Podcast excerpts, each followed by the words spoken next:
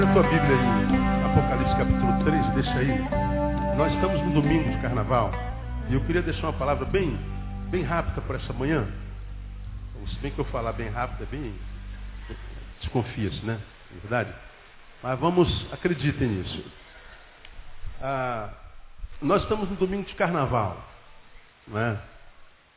E somos conhecidos no mundo como o país que tem o maior carnaval, o melhor carnaval do mundo. O Rio de Janeiro tem o melhor carnaval do Brasil. E a gente sabe que, que essa época é uma época que compreende um período de quatro dias, contando com a quarta-feira de cinzas. É, tirando a quarta-feira de cinzas, começa no sábado, domingo, segunda e terça.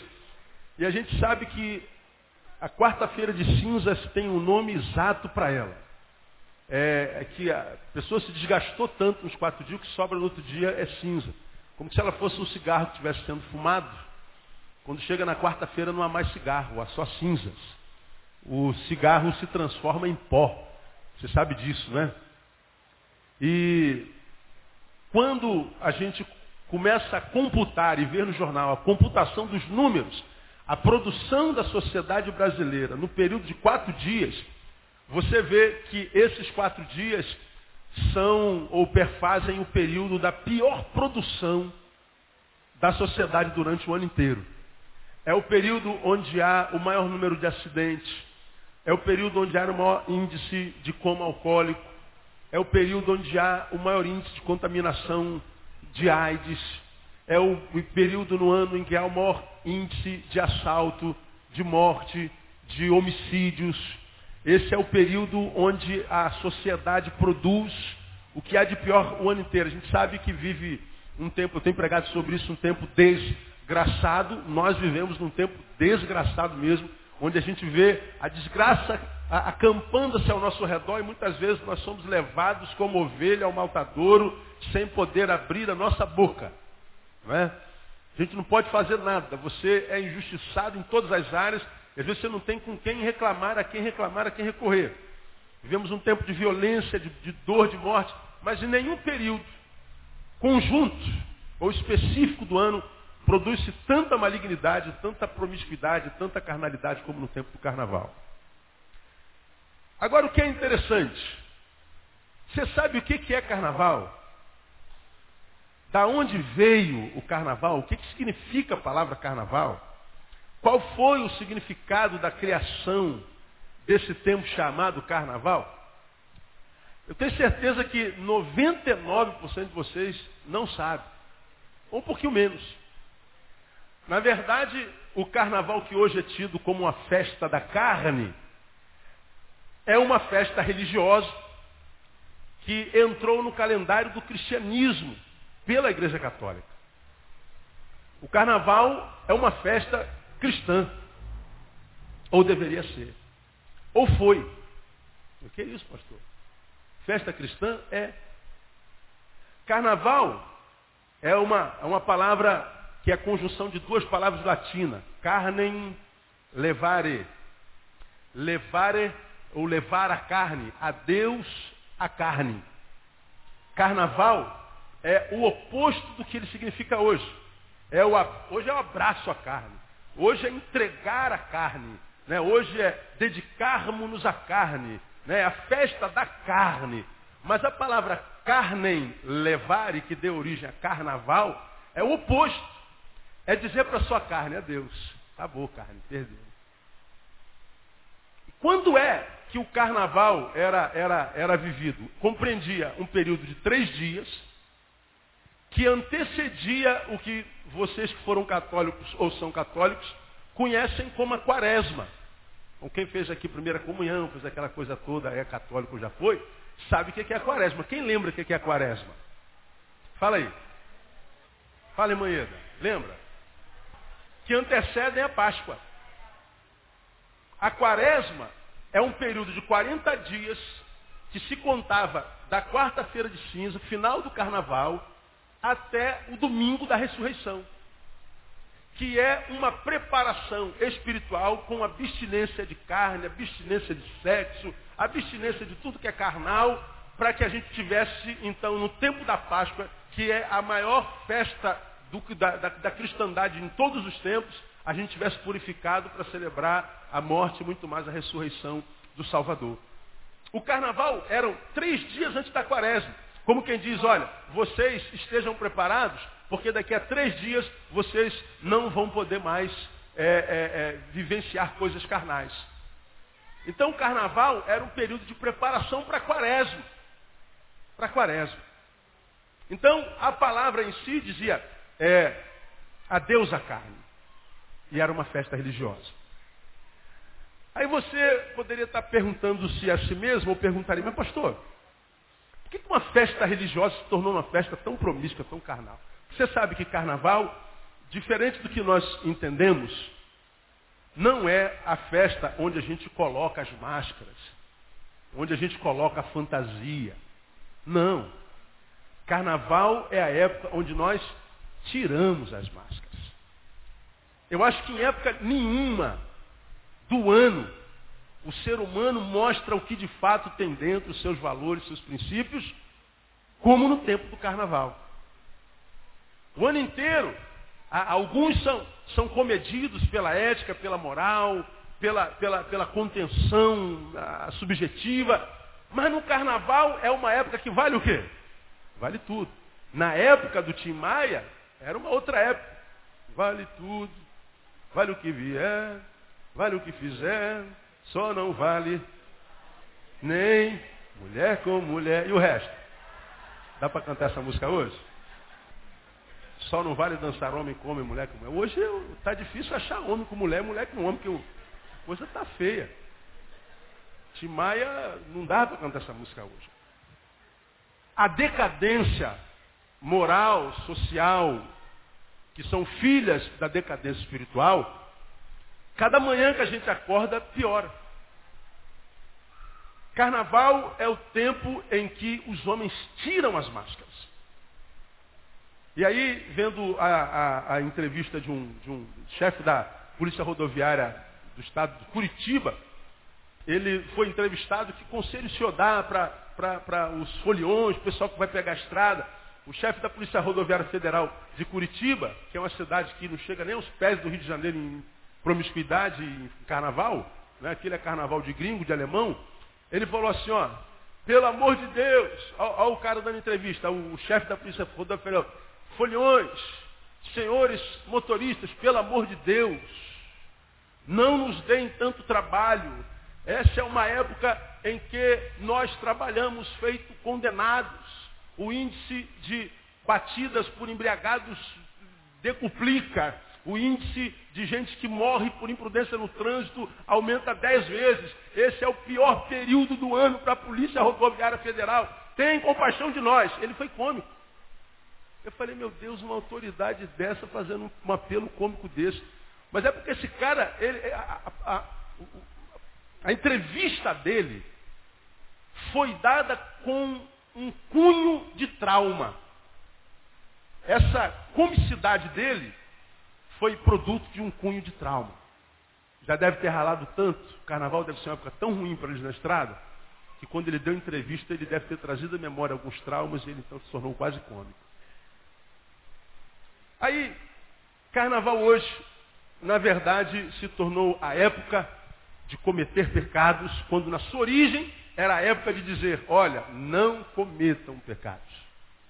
Estamos há 40 dias do dia em que nós relembramos a ressurreição do nosso Salvador. Agora, respondam para si. Já viu na tua vida alguma vez algum cidadão no carnaval pensar na ressurreição de Cristo? Não, não precisa pensar no, no mundano. Já viu algum cristão, crente, daquele, daquele do reteté, do sapatinho de fogo, do coque, da perna cabeluda, daquele, daquele do sapatinho de fogo. Já viu algum desses crentes, que são crentão, né, na, na visão deles, no carnaval pensar na ressurreição de Jesus?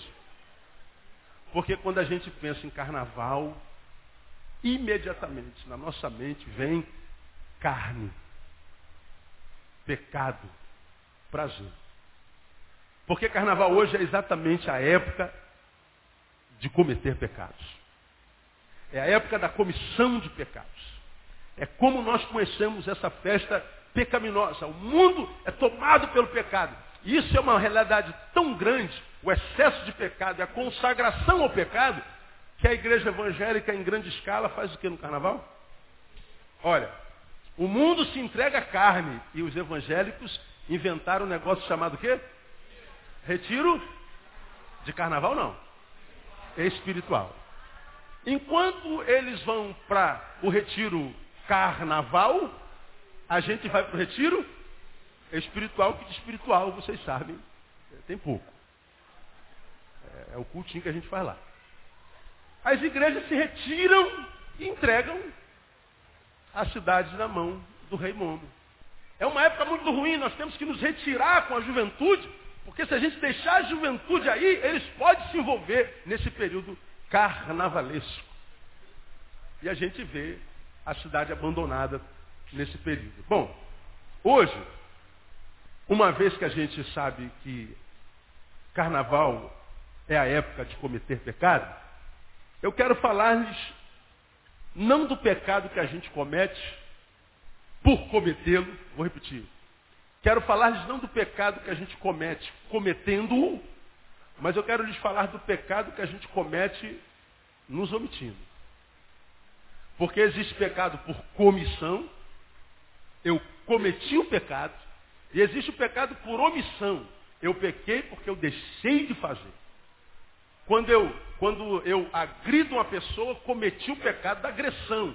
Quando eu não digo eu amo você, minha filha, eu cometi o pecado da omissão.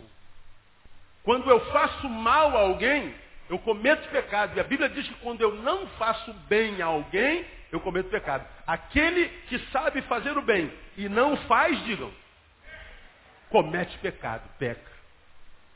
Então o pecado, ele não é pecado só enquanto comissão, ele é pecado enquanto omissão.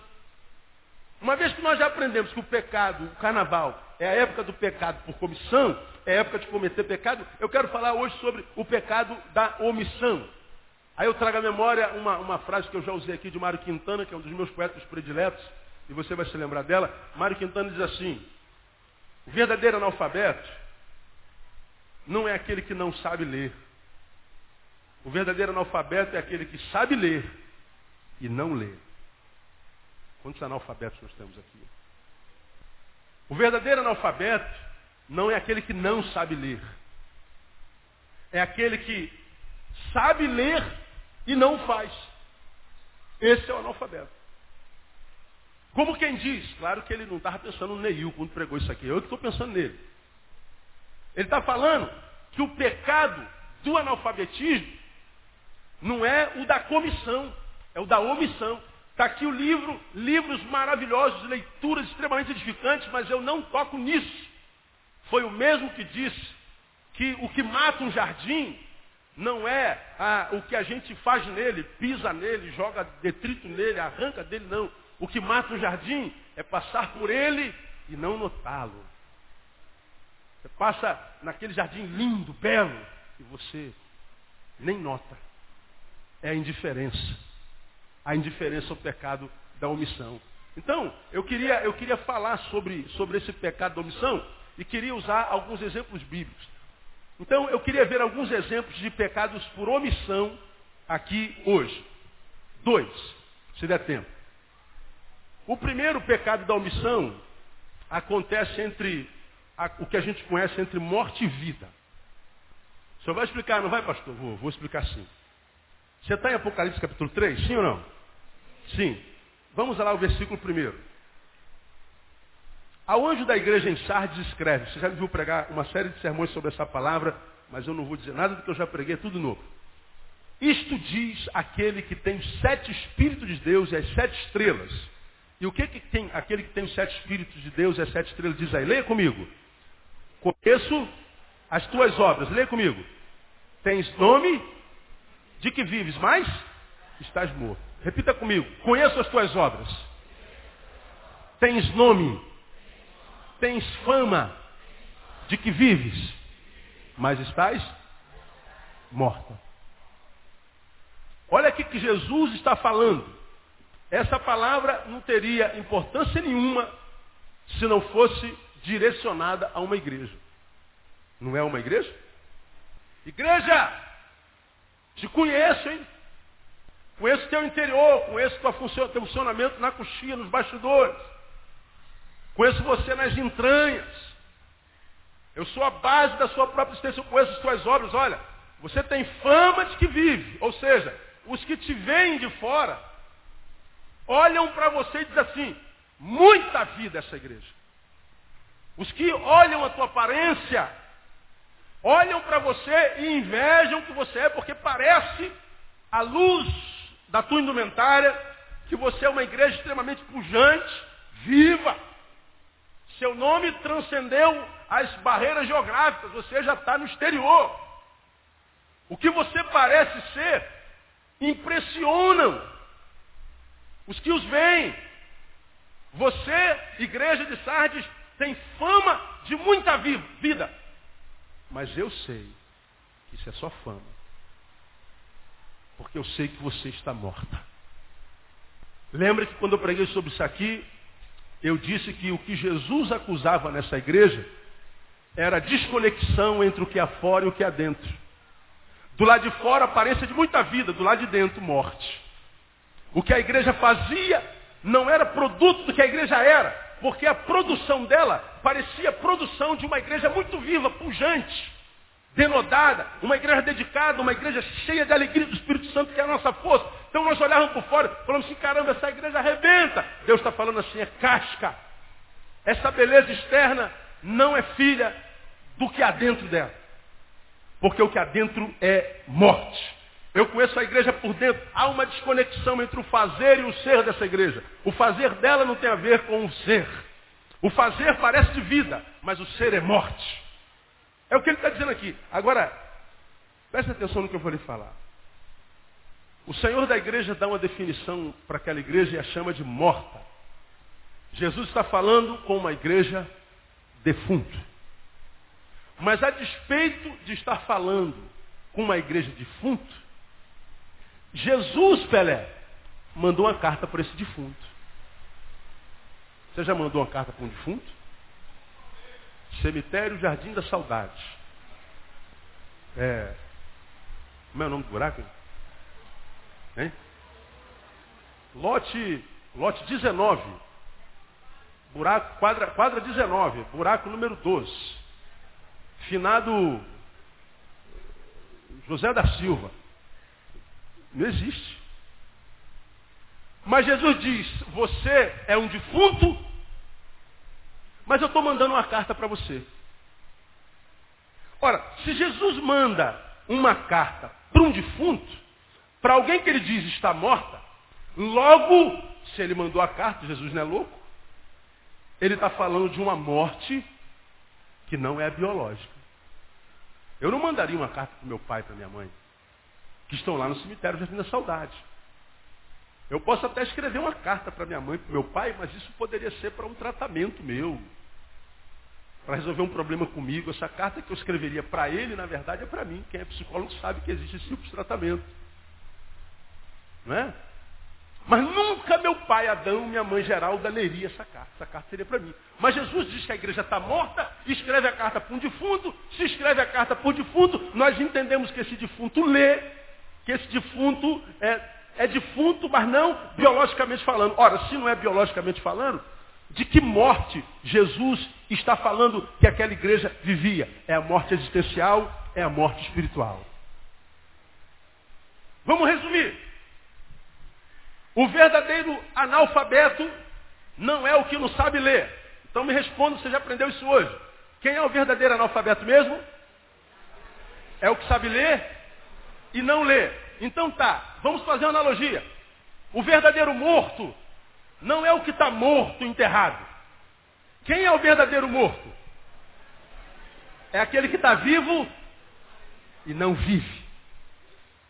É aquele que cujo coração ainda bate, o sangue ainda corre na veia, mas por alguma razão ele se recusa a viver. Ele se acovarda ele entra num quarto, ele fica curtindo o trauma, ele fica curtindo o medo, o pavor, ele fica, a, a, embora respire o oxigênio da terra, ele se recusa a viver por medo, por preconceito, por bobagem, por idiotice, por problema, seja de que ordem for. Ele tem problemas e diz, eu não vivo por causa desse problema. Mas, embora tenha o problema e não viva por causa dele, ele não luta contra esse problema. Ele se entrega ao problema.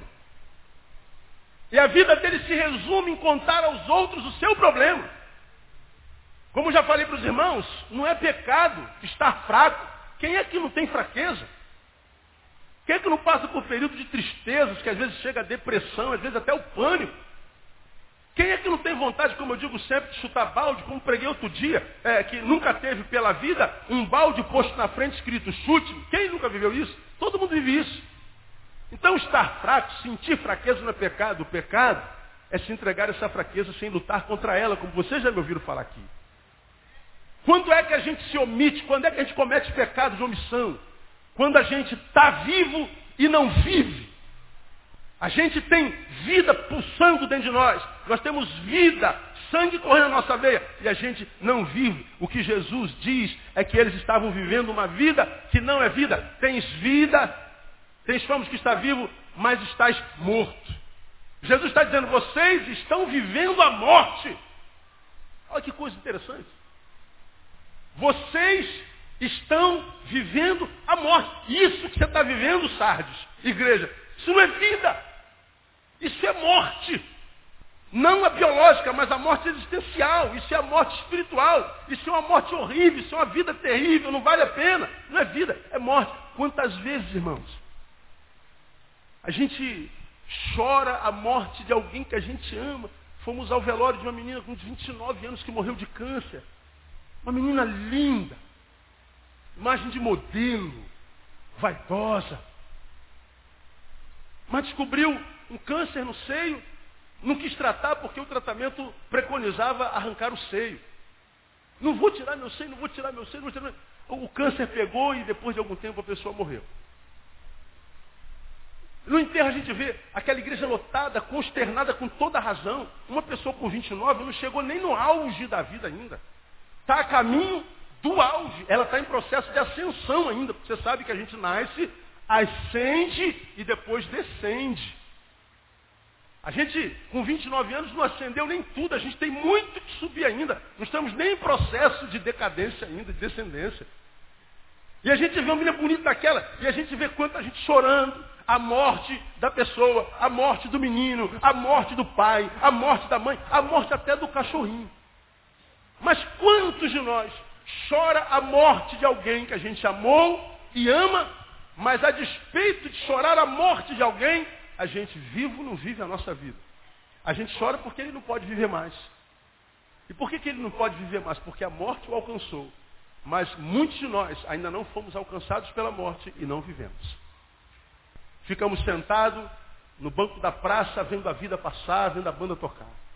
A gente desiste. Jovens que têm sonhos e não correm atrás dos sonhos. Jovens que têm projetos, eu quero ser médico, quero ser engenheiro, quero ser publicitário, quero ser pastor, quero ser qualquer coisa. Mas ele olha para si no espelho e diz, mas eu não tenho condições. Da onde foi tirado esse diagnóstico? Aonde é que está escrito que você não tem condição? Quem foi que falou isso para você? Da onde essa verdade nasceu? Essa verdade está firmada em que, em que alicerce? Não tem base. Essa verdade não tem mãe. Essa verdade não tem pai. Essa verdade não tem origem. Essa verdade não existe porque ela não é verdade.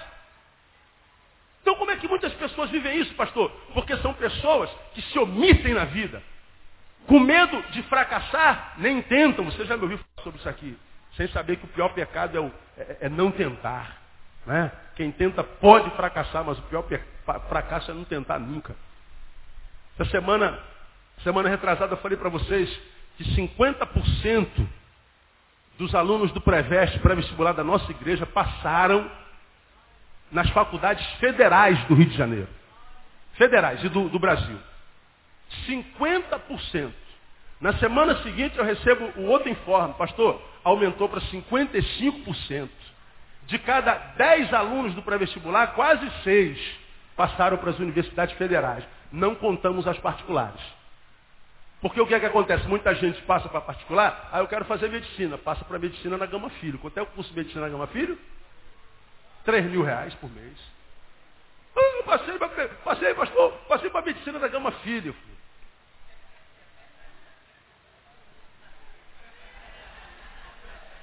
Parabéns. Agora vamos orar, né? Começar a orar agora. Aí vai lá fazer matrícula, mensalidade, 3 mil reais. É complicado. Agora, passar para a universidade pública com concorrência muito maior. Agora, como que um pré-vestibular como o nosso, simples, gente dedicada, voluntária, consegue um negócio desse? O mérito é do professor? Não. O mérito é do aluno. Que diz assim, eu posso morar na favela, posso ser negro, minha mãe pode ser pobre, minha mãe é lavadeira, mas eu acredito que eu posso.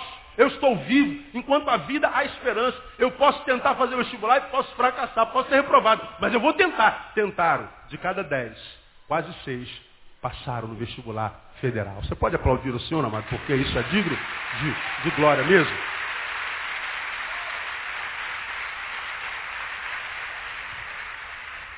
A igreja vivia a morte. Que vida é essa que Jesus chama de morte? Que é vida só na aparência. Que é vida só aos olhos dos outros. Que é vida só enquanto imagem, enquanto câmara. É a vida essa vida imaginária, que na verdade é morte, é a vida que só encontra significado na produção. No fazer, fazer, fazer. E é isso que Jesus fala nesse texto. Eu não estou fugindo do texto, não. Porque esse texto, diz lá no versículo, é, é, é, mesmo no versículo primeiro, ele diz assim, ó, conheço as tuas o quê? Obras. Ele diz, a igreja estava morta, mas Jesus está dando um testemunho. Esse defunto faz o quê? Trabalha. Veja o versículo 2. Ser vigilante confirma o restante que estava para morrer. Porque não tem achado o quê? As tuas o quê? Obras perfeitas diante do meu Deus. Jesus não está falando, você é uma igreja preguiçosa. Você é uma igreja que não quer nada, não faz nada. Essa igreja é composta por um bando de parasitas. Não é isso que Jesus está dizendo, não. Essa igreja trabalha. Essa igreja produz. E todo mundo que só pode olhar para o lado de fora, só pode ver a produção das suas mãos, diz, caraca, essa igreja arrebenta a boca do inferno. Caraca, esse homem é um abençoado. Olha, trabalha, levanta às seis horas da manhã, vai para o trabalho, fica até às 20, sai das 20, vai para a vigilância, às 20 e 30, fica até às 6 da manhã e vai direto para o trabalho. Esse homem é fera, esse homem é trabalhador. A, a vida dele só é reconhecida enquanto vida, enquanto produz. E Deus está dizendo que a vida que é reconhecida como vida. Por causa da produção, não é vida, é morte. Você não está vivendo, você está trabalhando. Viver é uma coisa, trabalhar é outra. Embora o trabalho faça parte da vida. Então, a vida que a gente julga ser vida só porque a gente produz, é uma vida que a Bíblia chama de mentirosa, porque nessa vida marcada pelo trabalho, pela, pela aquela pessoa que se torna orcaholic, viciada em fazer, fazer, fazer, fazer, produzir, essa pessoa geralmente ela abre mão do relacionamento. Diga para mim, a maioria dos processos de deteriorização de relacionamento conjugal começa onde? É, é direto na traição? Ah, meu marido me traiu, meu casamento acabou. O que acabou com esse casamento foi o adultério. Quando a gente chega às vias de fato, mormente, é porque nosso relacionamento começa a fenecer em diálogo, em tempo um com o outro. A gente não gasta mais tempo para estar, para conversar, para bater papo, trocar figurinha, para falar bobagem, Está. Pô, o que, eu vou ficar fazendo aqui, meu amor? Tem nada para fazer? Pô, podia estar trabalhando, podia estar na rua fazendo sei o quê, podia estar fazendo sei o quê, podia fazer não o quê, podia fazer não sei o quê, e fazendo sei o quê. E a gente tem sempre que fazer alguma coisa, porque estar dá a sensação de que a gente está per perdendo o quê? Tempo. Meu Deus, eu tenho tanta coisa para fazer e eu tenho que estar aqui sentado lá da minha mulher. Para que você pediu para ficar em casa, mulher? Você não vê que eu sou ocupado? Marido, o que você quer que eu faça aqui? Podia estar lá fazendo não sei o quê, na igreja trabalhando, podia estar resolvendo os problemas. Não, eu estou aqui em casa. Pois é, em casa já não é um lugar onde eu consigo estar e sentir gozo. Por que, que a gente não consegue sentir gozo com aquele ser com o qual, na maioria das vezes, nós brigamos com família, com pai, com amigos para casar com ele? O pai disse, filho, essa menina não presta, filha, esse menino, cuidado com ele, filha, olha, não está muito cedo, filha, e você briga com o pai, briga com a mãe, briga com, com, com um amigo, briga com o vizinho, para estar com aquele cabra que você conheceu, se apaixonou, com aquela menina que você disse é a mulher da minha vida, e a gente, é namorado, manda 500 mil torpedos por dia, fica no telefone 23 horas por dia, e, e manda flor, conspira para estar junto o tempo inteiro, inventa razão para sair, está na igreja, está abraçado, está em casa, está abraçado. É, é, um, é um, um melodrama danado. Quem olha de fora fala assim, meu Deus, para com esse agarramento, menino. Não é minha menina? Hein, menina? É. Então, aí, meu Deus, que, que, que coisa melada. Chega a enjoar. Eles são melados, a gente que enjoa. Agora, a gente casa, o melado vai perdendo o sabor. A gente não manda mais torpedo igual mandava quando era namorado. A gente não manda mais flores. A gente não conspira para estar junto. Sem que a gente se aperceba o nosso relacionamento, relação, ele vai se deteriorando, ela vai se deteriorando. Quando a gente percebe, nós agora estamos casados com um estranho. A gente não consegue mais conversar. Quando a gente para para falar é para cobrar o que o outro não fez. E aí, esse relacionamento acaba por envolver terceiros nele. Só que o terceiro não é a razão do problema, é o fruto do problema. Consegue entender isso? Não é a raiz, o cerne do problema. É o problema que já está frutificando. O problema foi a separação do relacionamento, porque a nossa vida ficou tão ocupada, tão envolvida no produzir, tão envolvida no fazer, as nossas obras, as nossas é, é, fazeduras, os nossos feitos. Então, é, nos tornamos produtores existenciais. E quem se torna em produtor existencial perde a capacidade de relacionamento primeiro consigo. Ele não tem tempo para si, portanto ele não tem tempo para meditação. Ele perde a capacidade de relacionamento não só consigo, mas com os outros. E, consequentemente, perde a capacidade de relacionamento com a própria natureza, que olha só, da qual, inevitavelmente, todos nós fazemos parte. Nós somos o todo nesse contexto de criação chamado Terra e Universo. Irmãos, eu estou plenamente convencido que a minha vida não pode ter equilíbrio em todas as áreas se eu não pisar em grama, se eu não molhar flores, se eu, como louco do falcão de futuro da humanidade, não abraço árvores, se eu não caminho nas areias do mar, se eu não tramito em contato com a natureza, nem que seja o mínimo, se eu não me relaciono com bichos, se eu não, não aprendo a saborear a delícia que vem da beleza de uma borboleta colorida voando. Eu não posso ser feliz chafurdado dentro de um apartamento a minha vida inteira. E quando eu vou para a janela, olha um prédio na minha frente. Vou para outra janela, tem outro prédio na minha frente. Quando eu vou para a janela, meu ouvido ouve bi, bi, bi, pom, pom, filho da mãe, safado, é tua mãe. Eu não tenho como ser feliz andando de feital a vida inteira como eu faço. Eu não tenho como ser feliz tramitando nessa cidade como Joel viveu essa semana com a Milinha. Deus deu um livramento tremendo. Joel foi na casa da sogra lá em Campo Grande. Quando ele entrou no carro, um tiroteio começou ali. E o cara vinha correndo de lá para cá, e de trás, dando tiro nele. Joel aqui, ó. E o cara dando tiro para cá. A sogra de Joel consegue se abaixar do lado de lá, a filha corre e corre para dentro de casa. Joel não teve tempo, ele se abaixou dentro do carro. Pegou um tiro bem na maçaneta do Joel. Que se, veja lá o carro quando você sai na cantina, o primeiro carro à esquerda, assim, aquela porta da cantina, esquerda, um chevette, você vai ver que tem um buraco de bala. A bala não atravessou a porta. Porque se atravessa a porta do Joel, vinha aqui, ó, no coração. Fatalmente a gente estava aqui fazendo um culto fúnebre de Joel. Agora, Isso é motivo de glorificação ao nome do Senhor. Ah, nem sempre carro velho é uma desgraça. Do que, que eu estou falando? A lataria do carro velho é muito mais forte do que a lataria. Se fosse meu carro, de repente eu estava morto, filho meu. É. Panela velha é que faz comida boa. É. Aí você fala assim, graças a Deus Joel não morreu. Não morreu biologicamente, mas alguma coisa dentro desse homem foi plantada. Quem é que pode ter paz vivendo se escondendo de bala a vida inteira? Quem pode viver intensamente vivendo nessa selva de pedra sem ter contato com a natureza? Sem ouvir canto de pássaro? Agora, pastor, senhor quer que eu vá plantar rosas? Senhor quer que eu vá caminhar na grama? Senhor quer o quê? Que eu vá acampar no mato?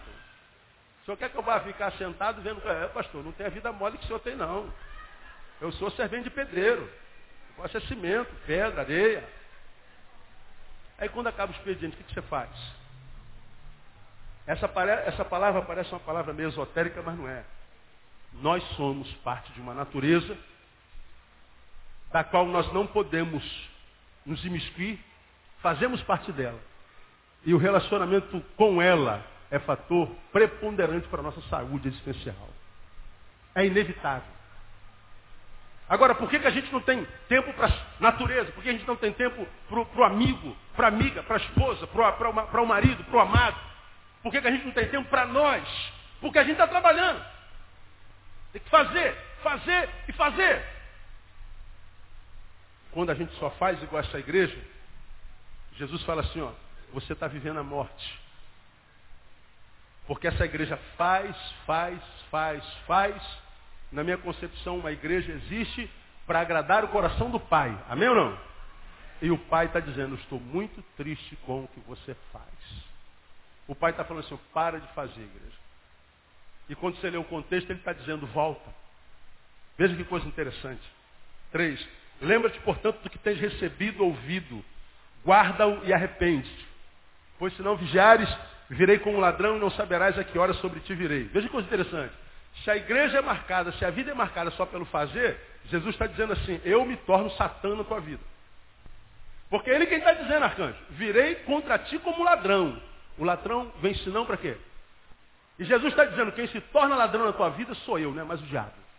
Eu é quem vou matar, eu é quem vou roubar, eu é quem vou destruir. E ele fala que se torna ladrão no método e na missão. Ele vem sorrateiramente. Aí quando a gente está lutando contra o diabo, é bom, a gente vence. Agora, como é que a gente pode prevalecer lutando contra Deus? Como é que eu posso fazer a obra de Deus com Deus contra a sua própria obra, a obra que a gente faz? E quando é que ele se torna contra a nossa vida? Quando a nossa vida não é vida, é morte. E que vida é essa? É a vida que é marcada só pelo fazer. Mas a gente não tem tempo para estar, para se relacionar, para conversar fiado, para bater papo. Nós não construímos amizade, nós não construímos relacionamentos. Nós queremos produção, produção, produção, porque produção dá honra para nós. Nós queremos criar impérios, porque os impérios trazem honra para o nosso nome. E a gente não sabe que a gente cria império e o império fica, a gente vai e a gente morre sem ter vivido. Isso aqui é muito, muito, muito, muito sério para mim, e eu recebo essa palavra como sendo para mim poderosamente e louvo a Deus por essa palavra. Essa é a marca da vida que não é vida, a vida marcada pela produção. Então, meu irmão, pelo amor de Deus, Vai viver. Você está vivo. Há esperança. Lá no Jardim da Saudade existem milhares de corpos de pessoas que gostariam de estar no seu lugar, mas não podem. E aqui eu sei que não há ninguém que gostaria de estar no lugar deles. Mas eles, se pudessem escolher, dizer, pelo amor de Deus, pastor, troca comigo. Eles estariam aqui no meu lugar. Porque você que já passou bem pertinho da morte, sabe o quanto está pertinho da morte, ou seja, está pertinho da ausência da vida, se a vida nos é devolvida, como é que a vida toma um novo sentido? Quem já foi paraplégico ficou de pé, quem teve câncer foi curado, quem sofreu um acidente ficou em coma e voltou. Sabe como é que a vida muda tudo, completamente. Não espera desgraça se abater para viver. Vai viver! Levanta a cabeça, sacode a poeira e dá volta por cima, diria lá o poeta. É o que nós temos que fazer. Porque senão a gente vai ficar curtindo as dores, vai ficar curtindo a, a, as frustrações. E esse texto está dizendo que a gente peca quando o assunto é entre morte e vida. Quem está entendendo até aqui? Eu estou entendendo, pastor. Então receba essa palavra no nome de Jesus, irmão. Deixa eu terminar minha palavra dessa manhã. Há uma outra área onde a gente peca por omissão. É entre o pecado e santidade. Nós cristãos, e principalmente evangélicos, a gente tem essa cultura de combater o pecado, combater o pecado. Estamos cobertos de razão. Nossas disciplinas na igreja são em torno do pecado. O sujeito pecou, a gente disciplina, exclui. Grande parte do, do povo. Porque a gente não pode condescender com o pecado, nós não podemos fazer aliança com o pecado. E a gente prega que Jesus veio para nos ajudar a vencer o pecado, ele veio para apagar o pecado, e nós somos inimigos mortais do pecado, e a gente prega contra o pecado. Isso é muito pertinente. Muito pertinente. Mas embora nós preguemos e combatemos, e combatamos o pecado, ainda assim, a maioria de nós não vive santidade. Porque lutar contra o pecado não é sinônimo de viver em santidade. Eu posso pregar contra o pecado, fazer uma, uma, um seminário sobre ramartologia. Ramartia é pecado lá no grego. Então, seminário profundo sobre ramartologia.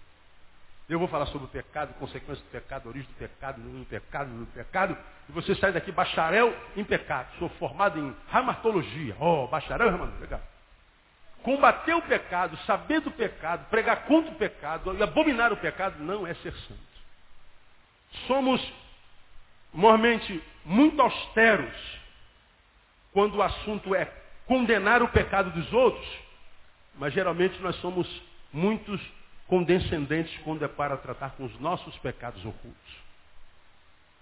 Quando o pecado de alguém na comunidade vem à tona, tem sempre alguém, eu sabia, nunca pus a mão no fogo por aquele irmão, rapaz. Aquela santidade toda, nunca me enganou, tinha certeza. Como eu disse assim, graças a Deus aquele miserável era uma farsa. Que bom que ele caiu. E aí, quando aparece um pecado público, quando alguém cai, você sabe que cair na igreja evangélica é o quê? Quem sabe? É cometer um tipo de pecado, digam. Sexual.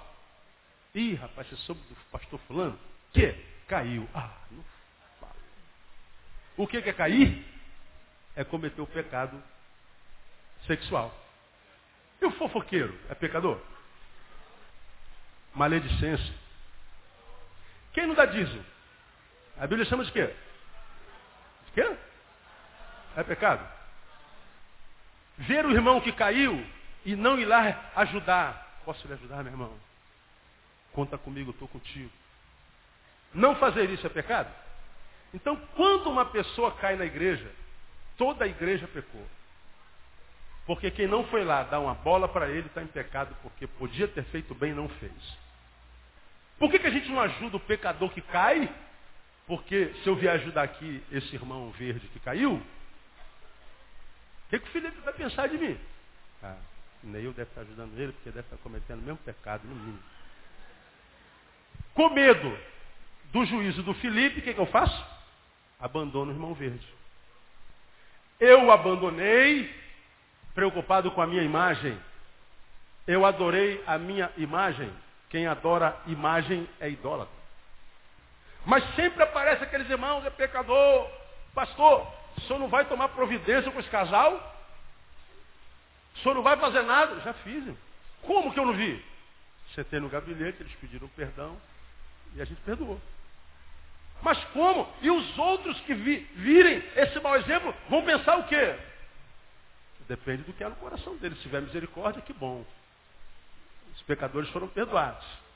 Se ele for um legalista metido a mais crente que Jesus, vai falar assim, vou embora desta igreja, que esta igreja é coberta a pecado. Aí pergunta para mim, pastor, qual que o senhor prefere perder? O, o, casal que adulterou ou esse irmão que não conseguiu perdoar? Nem me pergunta, você já sabe. Vai embora, desgraçado. Some daqui. Eu não escolho, não escondo isso de ninguém. Ninguém. Ninguém. Por isso Neil é assim, ou você ama ou você odeia.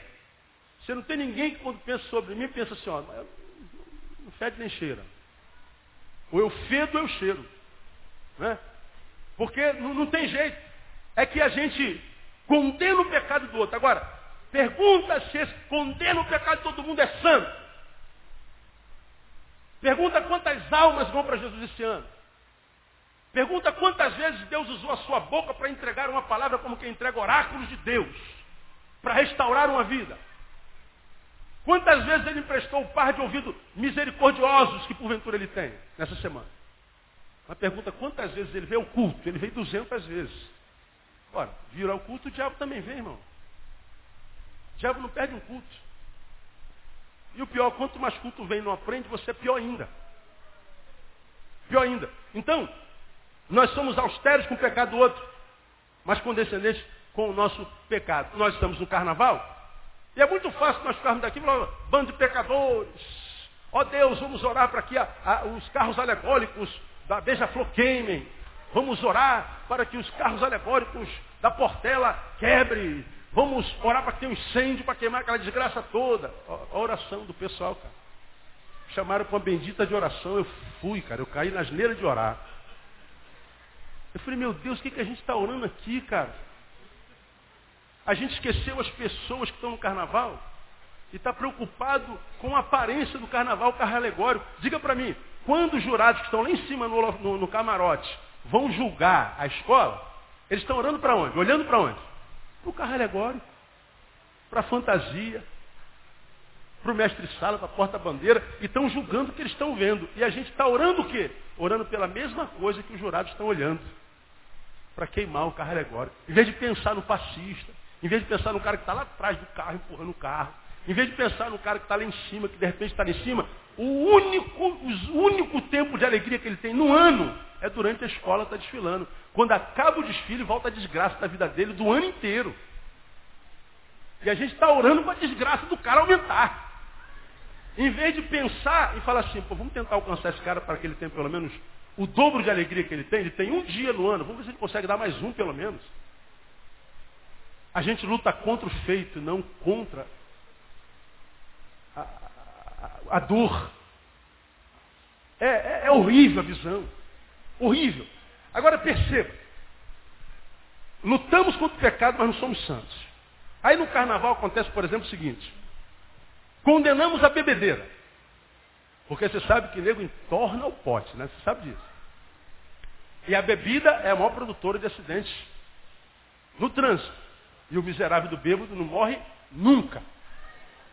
Quem morre é outra família. Não é verdade? O miserável não morre. Às vezes o carro acaba, aí o motorista só com uma lesão, um arranhãozinho na orelha. Desgraçado, né? Irmão? Ele mata e não morre. Aí nós condenamos a bebedeira, todavia não nos enchemos do espírito. Não vos embriagueis com vinho, condenem a bebedeira. Mais o que? Enchei-vos do Espírito. Bom, ele está lá bebendo, você está fazendo o quê? Ele está produzindo o que lhe é peculiar, pecado. E você que se diz santo, está produzindo o quê? Está buscando a bebedeira do Espírito? Está buscando o enchimento do Espírito? Não, pastor. Pois é, mas da bebedeira a gente fala. Outro exemplo, no carnaval, nós condenamos a promiscuidade, porque é muita. Criticamos demais a promiscuidade, devemos fazê-lo. Todavia nós não filtramos nossos pensamentos e os nossos olhos. Está lá o desfile, aí parece aquela mulherada pelada. Meu Deus. Como uma pessoa pode vestir-se dessa forma? Uma roupa de duas partes apenas, a sandália e o, e o negócio da cabeça. Oh meu Deus, esse, esse, esse mundo está perdido. Mas o cara não muda o canal. Olha, meu Deus. Olha isso, irmão. Eu não posso aceitar uma coisa. Dez minutos está falando. A mulher está lá. Oh Deus, abençoa essa gente, Senhor. Senhor, toca no coração dessa mulher, Jesus. Oh Deus, toca. E não troca o canal. Está lá. Aí quando você acha um santo desse que tem na igreja que escandaliza com essa palavra, sempre tem um escandalizado. Eu não vejo carnaval, pastor. E quando você está na rua? Quando vem uma obra de arte feita pela mão do próprio Deus, de lá para cá. Está em Madureiro, sendo a cidade. Né? Oh Deus, se isso é obra da tua mão, imagina o Senhor, né? Aí a obra da tua mão vem aquela, aquela loura, aquela morena, sei lá o que, que você gosta mais. Você sabe, não sabe? E ela passa, quando ela passa, parece que ela joga uma linha na tua orelha. Mas a linha, tu acaba olhando, disfarça. E para onde é que você olha? Não precisa falar. Olha para o sapato da, da menina. Aí tu vê jovens metidos a santos dizendo que não é fraco nessa área. Um tolo. Mentiroso de si mesmo. Mas é a promiscuidade do carnaval. Nós condenamos as fantasias, as máscaras, mas nós usamos as nossas o ano inteiro. O ano inteiro a gente carrega máscaras. O ano inteiro a gente decepciona a gente, se decepciona com gente. O ano inteiro mostramos ser o que não somos, o ano inteiro. Como quem diz, Deus deve ser um idiota, igual é idiota o pastor Neil e os irmãos da minha igreja. Ninguém sabe como eu sou. Deus não fala nada porque a sua opinião não muda o que Deus é, não muda nem o que eu sou. Imagina Deus. Agora daqui você já aprendeu que Deus não se relaciona com esse ser que você é, na cabeça dos outros. Deus se relaciona com aquele ser que você é quando você está sozinho. Deus se relaciona com aquele ser que você é quando não tem ninguém olhando para você. Porque isso tudo, o pastor é uma esse homem é maravilhoso, esse homem prega com a beleza. Ele abre a Bíblia, eu não sei como é que ele consegue achar isso tudo num versículo. O sangue de Jesus tem poder, esse homem tem pacto com o diabo, porque não é possível. Aí, passo na rua, sabe que o pastor é pastor. Pastor Neil. Agora, quando o Neil está sozinho no quartinho dele lá, sozinho com os meus pensamentos, com os meus desejos, quem é que eu sou? Pois é, é com esse que Deus se relaciona. Não é com Neil dos olhos de vocês. É com Neil aos olhos dele.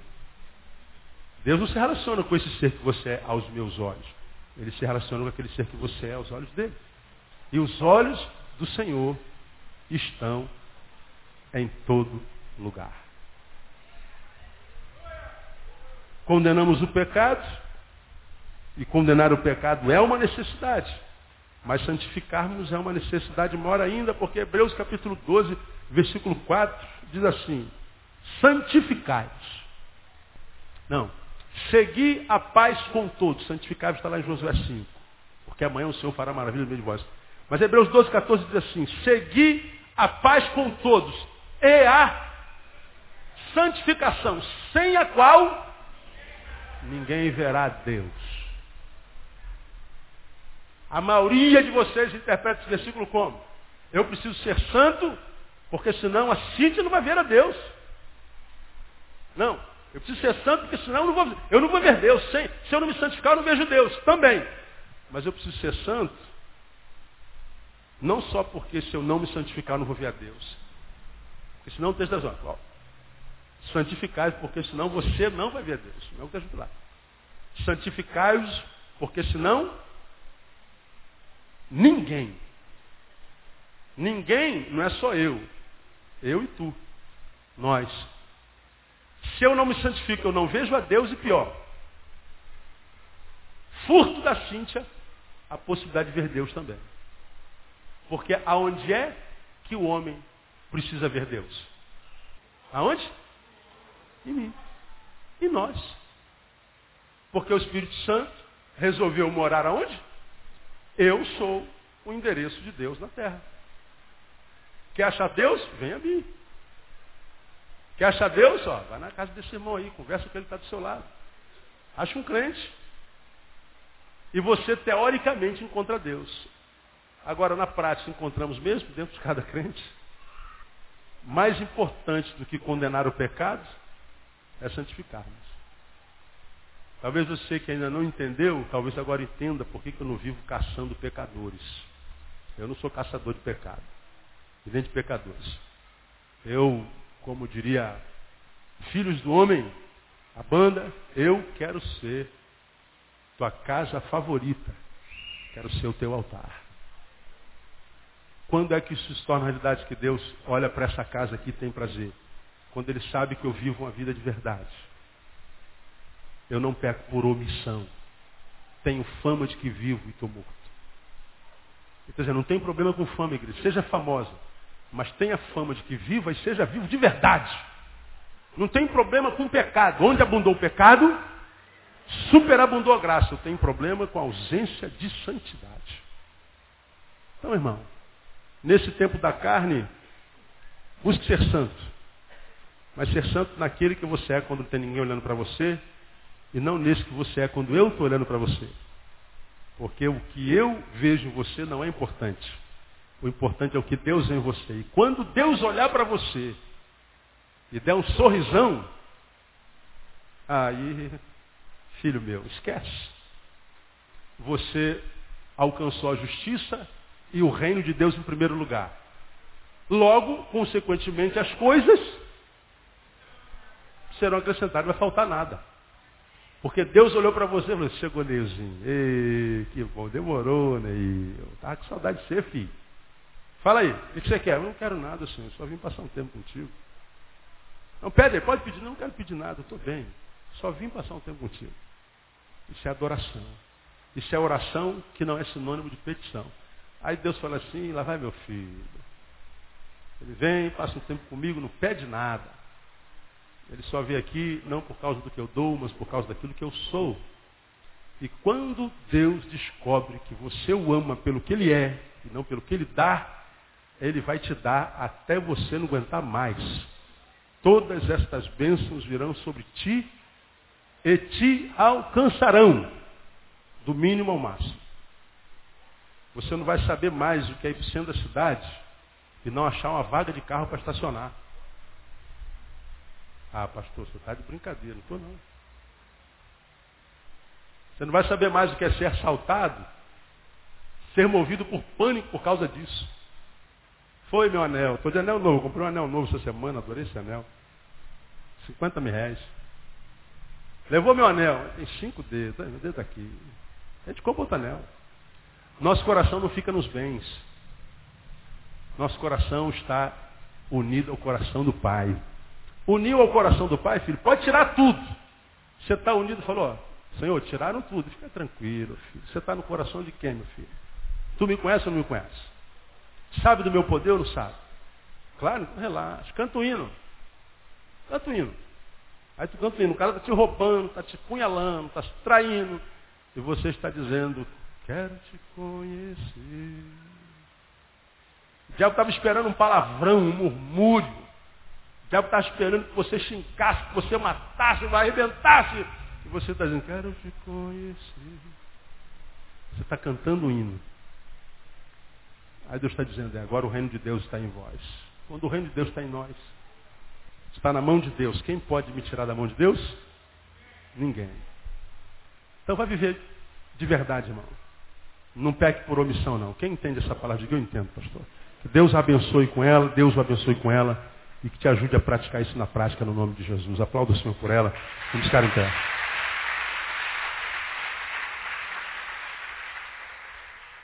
Aleluia.